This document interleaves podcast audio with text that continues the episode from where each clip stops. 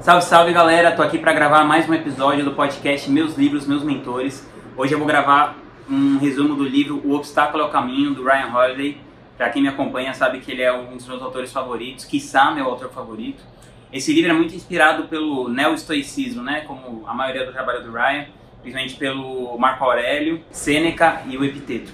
Esse livro é muito inspirado também pelas meditações do Marco Aurélio, principalmente por essa frase: O que impede ação favorece ação o que fica no caminho torna-se o caminho. É a partir desse fragmento da, do livro das Meditações do Marco Aurélio que o Ryan desenha toda a construção do, do livro Obstáculo ao Caminho. Ele fala sobre como a gente pode superar os obstáculos em três partes. Parte 1, percepção. A percepção é fundamental. No livro, o autor fala sobre como a gente pode controlar a nossa percepção através do controle das nossas emoções. E ele fala para a gente observar situações através de uma perspectiva. Como que a gente pode fazer para se concentrar no momento presente ao invés de ficar conjecturando sobre o futuro, o que vai ser, ou ficar remoendo um passado que já aconteceu. Porque, de qualquer jeito, você está é, conjecturando no futuro no agora e pensando no passado do agora. Então, ele fala para a gente se concentrar no momento presente, naquilo que está acontecendo. Ele fala que a especulação leva ao desastre e que a gente sempre deve ser capaz de controlar nossas emoções ao ponto da gente poder ignorar a multidão deslocada, que é o movimento de massa, né? Sempre, quase sempre sendo insensato. E ele cita a frase do Theodore Roosevelt. Ele fala: que esse homem precisa não é de coragem, mas de cabeça fria. E isso ele só consegue com a prática, controle emocional. Para controlar os nervos, o Ryan recomenda que você haja com muita objetividade. Qual é a melhor maneira de agir com objetividade? É tirar o material subjetivo da equação, que geralmente é você mesmo. É, você não vê como que é fácil a gente dar conselho para os nossos amigos e muito difícil a gente seguir esses próprios conselhos que a gente dá para os nossos amigos, porque aí existe o elemento subjetivo da equação, que é sempre você mesmo. E quando você tirar você mesmo da equação, você vai conseguir enxergar aquele problema de maneira cristalina e a solução vai estar bem na sua frente. No momento que eu gravo esse vídeo, eu estou gravando aqui na minha casa, estou é, gravando com meu celular, assim, sozinho, né? Estou lá com a equipe da empresa, que eu geralmente gravo lá na Ingratitude e porque a gente está passando por uma pandemia do coronavírus. Então tá todo mundo de quarentena em casa e tal. E aí pensando nisso, eu vou citar uma lista que o Ryan traz no livro de empresas que foram criadas em meio a crises super turbulentas econômicas que ficaram marcadas na história mundial. Como por exemplo, a General Motors, a Disney, a United Airlines, a Microsoft, o LinkedIn, entre outras empresas. O que, que aconteceu? Os donos dessas empresas, eles provavelmente não pensaram assim, meu Deus, estamos no meio de uma crise mundial. Eles simplesmente foram lá e trabalharam. Tenho certeza que vão surgir empresas aí no meio do coronavírus também. Quem souber focar naquilo que tem controle, vai triunfar diante do obstáculo que está acontecendo. Eu sei que é muito difícil se concentrar no seu trabalho, no que está ao seu alcance, ao invés de ficar o dia inteiro assistindo noticiário ou especulando, mas essa coisa de você ficar especulando, especulando, especulando, tira totalmente a sua energia e geralmente não vai te levar a lugar nenhum.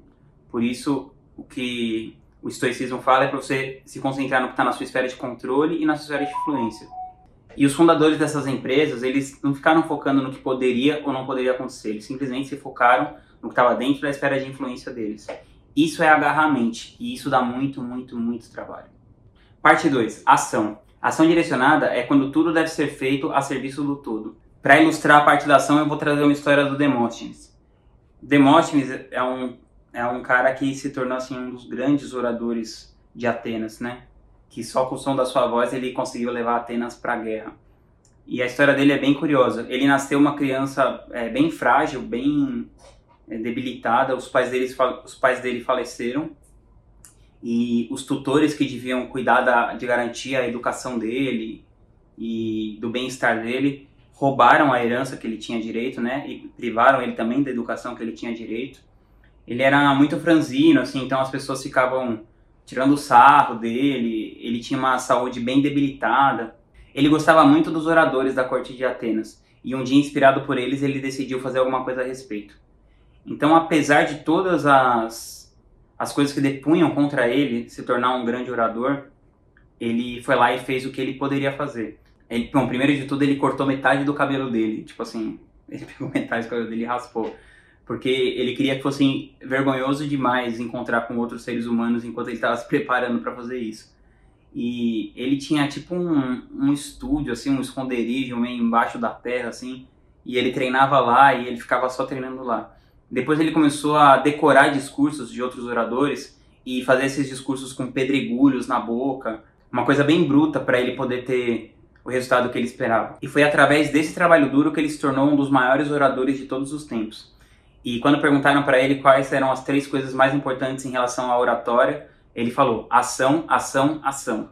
É muito curioso que o Ryan fala no livro, né? Os seres humanos são pensadores de A a Z, que se afligem no A e são obsessivos com o Z, mas eles esquecem tudo o que acontece entre o B e o Y.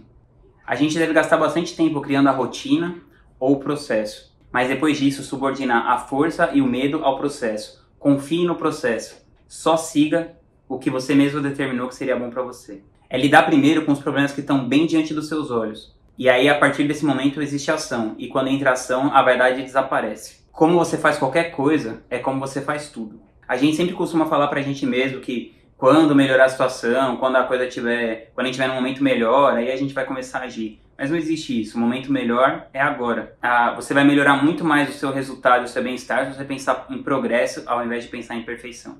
Fazer o que se deve com aquilo que você tem é a personificação do pragmatismo. Ao mesmo tempo, você tem que se preparar para que nada disso funcione. A gente tem que estar disposto a jogar os dados e isso não dá em nada no fim do dia e a gente tem que recomeçar tudo de novo. Mas sempre com ação em primeiro lugar. Uma história muito interessante sobre isso é o caso da criação do iTunes. A Apple, quando eles, quando eles criaram o iTunes, nos anos, no começo dos anos 2000, a Apple ela, ela tinha uma parcela muito pequena do mercado de computadores. Então, o que, que o Steve Jobs fez? Ele usou o fato da Apple ser pequena, que seria uma coisa que atrapalharia, né? Porque para quem que era mais com quem era mais fácil as, as gravadoras ou quem quer que seja negociar? Com a Microsoft, que tinha, sei lá, 70, 80% do mercado, ou com a Apple, que tinha 5% do mercado, 10%? Então foi, foi uma jogada muito, muito inteligente do Steve Jobs. Ele usou o fato de que a Apple era pequena para falar para chegar nos caras e ele determinou um preço para a indústria inteira de música né, que era tipo um dólar por música e 10 dólares por álbum. E a Apple ficava com 30% de tudo. E ele falava, e quando ele foi negociar com os diretores das, das gravadoras, né, da Warner, das grandes, né, as três grandes, a Warner, a Sony, a Universal e a EMI, né, tinha a EMI ainda na época, as quatro grandes gravadoras que detinham, sei lá, 70, 80% do catálogo mais importante do mundo. Para negociar com eles, ele falou: Bom, mas se isso não der certo, a Apple só tem 5% do mercado, qual que é o problema e tal. E aí ele conseguiu tornar esse obstáculo, né, que a Apple era uma empresa pequena, e ele agiu para que aquilo acontecesse. Então ele pegou tudo que estava dentro da esfera dele de influência, fez pressão, fez pressão, até que quando ele foi lançar o iPod com o iTunes, as músicas estavam lá disponíveis. E você vê como que essa coisa também do time, né, não tem nada a ver com isso, mas é engraçado. A Microsoft antes, agora eu não lembro o nome do serviço, mas a Microsoft tinha lançado um serviço de assinatura que era similar ao Spotify mas era uma coisa que não era o tempo ainda para aquilo acontecer, né? Então o Steve Jobs ele foi com o argumento que as pessoas queriam possuir o catálogo do Bob Dylan e tudo mais. Mas o fato é, o que é impressionante nessa história mesmo é a questão do Steve Jobs ter usado o fato da Apple ser pequena para conseguir essa negociação com as gravadoras. A partir do momento que o iTunes foi para todos os computadores do mundo, as gravadoras tiveram que aceitar do jeito que estava e o Steve Jobs simplesmente ele ditou como a indústria da música funcionaria dali para frente. E tudo começou ali com o iTunes. Tanto que há rumores que são boatos, né? Que as, que as empresas de streaming hoje em dia são das gravadoras, né? Porque as gravadoras não se organizaram naquela época do download pago como eles, se organi como eles tiveram tempo para se organizar agora. Parte 3, vontade. A vontade é o nosso verdadeiro poder interior e ele jamais pode ser afetado pelo mundo exterior é a tranquila humildade, resistência e flexibilidade. Qualquer outra coisa diferente disso é fraqueza disfarçada de rompantes de ambição. A vontade é a mais difícil de todas as disciplinas. É ela que permite que a gente fique imperturbável diante do mundo exterior, enquanto todos os outros cedem à loucura e à desordem. Em todas as situações nós podemos nos preparar para tempos difíceis, aceitar o que somos incapazes de mudar, administrar nossas expectativas, perseverar aprender a amar o nosso destino, o que nos acontece, o amor fati, nos submeter a uma causa maior que nós mesmos e sempre nos lembrar da nossa própria mortalidade. Outro ponto que o Ryan traz nessa parte da vontade é que a gente tem que pensar negativamente. Tem muitos empreendimentos que, que falham, muitos negócios, muitos relacionamentos por coisas que são razoavelmente previsíveis. A gente precisa pensar em tudo que pode dar errado antes de, antes de começar qualquer coisa. E um número muito grande de pessoas se, simplesmente se recusa a pensar que alguma coisa pode sair diferente do que ela planejou inicialmente. O Mike Tyson, depois de perder toda a sua fortuna, resumiu isso em uma frase. Ele falou que se você não for humilde, a vida vai te impor humildade.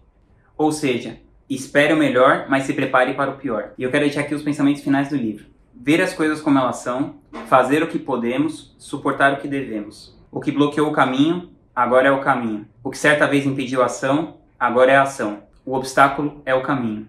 E também eu queria deixar algumas leituras recomendadas pelo livro: Meditações de Marco Aurélio, Discursos por Epicteto e Cartas a um Estoico do Sêneca. São três livros incríveis. E se você, se você tirou algum valor desse vídeo, queria pedir para você dar um like, se inscrever no canal. Logo mais estamos junto para outro episódio do Meus Livros, Meus Mentores. Tamo junto.